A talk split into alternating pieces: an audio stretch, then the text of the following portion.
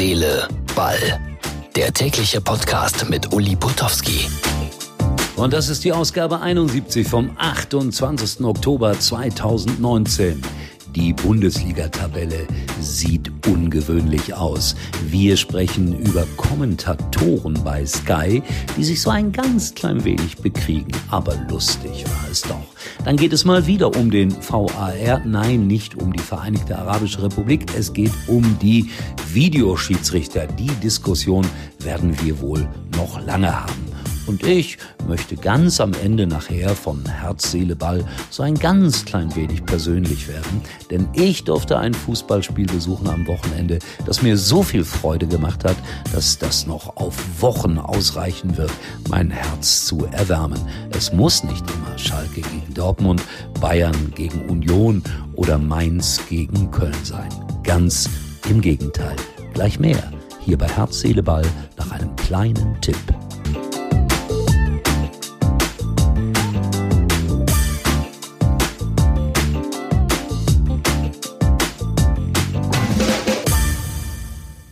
Hallo, ich bin Kai. Bist du mein Blind Date? Ja, aber auf den Fotos sahst du so gut aus. Für Bilder besser als die Realität. Das Fotowunder Huawei P30 Pro im besten Telekom-Netz. Das Smartphone mit Leica Vierfachkamera gibt's schon ab einem Euro. Und jetzt auch in zwei neuen stylischen Farben. Ab sofort unter telekom.de. Muss man dafür drei Euro bezahlen? Ich glaube ja. Die Tabelle lügt nicht. Aber es ist eine Freude, auf die Tabelle zu schauen. Erster Gladbach nach dem 4 zu 2 gegen Eintracht Frankfurt am gestrigen Sonntag. Dann zweiter die Bayern, dritter Freiburg, wobei ich ganz besonders vor Freiburg nochmals und nochmals und nochmals alle meine nicht vorhandenen Hüte ziehen möchte. Wo ist Dortmund? Ja, irgendwo im gesicherten Mittelfeld. Aber Umfragen ergaben, dass äh, viele, viele Fans an Favre zweifeln.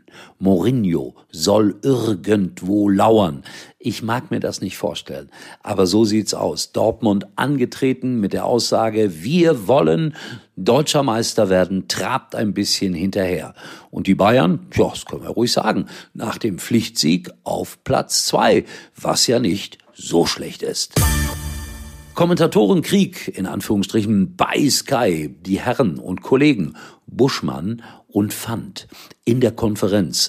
Und zwar war Folgendes passiert. Tor in Paderborn. Und das ruft der Kollege dann auch. Tor in Paderborn. Aber der Kollege Buschmann ist noch am Überleiten und am Überleiten und noch länger am Überleiten. Und da platzt dem Kollegen Fand der Kragen und äh, sagt ihm auf dem Sender seine Meinung. War nicht so bös, war eher lustig, aber Tausende von Menschen beteiligen sich sofort an der Diskussion im Internet. Der Kollege Frank Buschmann gibt eine Erklärung heraus per Videobotschaft an all seine Hater. Der Kollege Fand entschuldigt sich wortreich bei Buschmann oder so ähnlich. Und ich finde, boah, was für eine unnötige Aufregung. Und was mich geärgert hat beim Spiel Kiel gegen Bochum, da gab es einen User, der schrieb drunter, dieser Dreckskommentator von Sky. Ehrlich, liebe Bochumer, der konnte am allerwenigsten dafür, dass ihr euch mal wieder blamiert habt. Mir fällt zu Borussia Mönchengladbach noch ein bisschen was ein, weil da habe ich mein allererstes Fußballspiel in meinem Leben kommentieren dürfen. Gladbach gegen den MSV Duisburg. Endstand 4 zu 2. Zwei Tore Wutke, sowas vergisst man ja nicht. Und dann ein paar Wochen, Monate später ein Pokalspiel. Borussia Mönchengladbach gegen Fortuna Köln. Endstand 0 zu 1. Torschütze Dieter Schatzschneider. Und was riefen die 5000 im Stadion? Heinkes raus, Heinkes raus. Was aus ihm geworden ist, müssen wir nicht sagen. Und wer weiß, und wer weiß, vielleicht greift er ja noch mal ein. Nein, das glaube ich absolut nicht. So vernünftig ist Jupp Heinkes, dass er jetzt dieses Thema end gültig ruhen lässt, auch wenn der eine oder andere es vielleicht noch mal ganz gerne sehen möchte. Ja, über Videobeweise könnten wir jetzt wieder stundenlang diskutieren. Ich will nur zwei Sätze dazu sagen. Also bei Schalke gegen Dortmund oder bei Mainz gegen Köln hätte man auch ganz anders entscheiden können.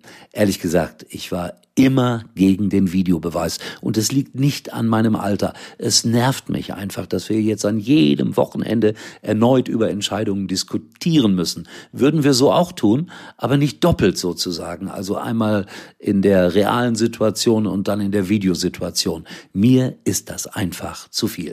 So, und jetzt kommt Wilhelm dran. Wilhelm hat mal wieder, ach, was soll ich etwas vorwegnehmen hier? Die Spannung steigt ja, wenn wir in die zweite Kreisklasse nach Diepholz gehen.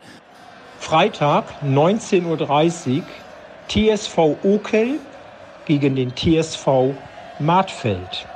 Am Freitag wollen wir in Okel den vierten Auswärtssieg in Folge unter Dach und Fach bringen und das mit einer konzentrierten und engagierten Mannschaftsleistung.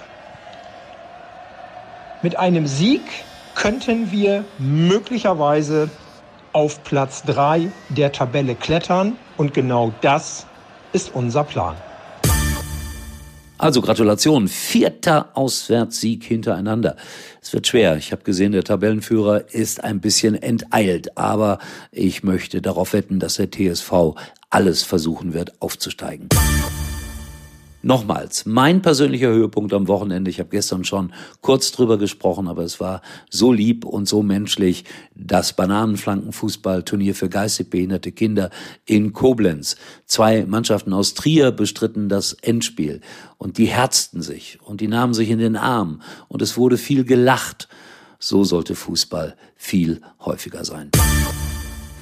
So, Herz, Seele, Ball ist morgen wieder da. Ich freue mich drauf. Äh, jetzt mache ich erstmal Feierabend und wünsche euch eine schöne Fußballwoche. DFB-Pokal steht an. Wir werden viel zu erzählen haben.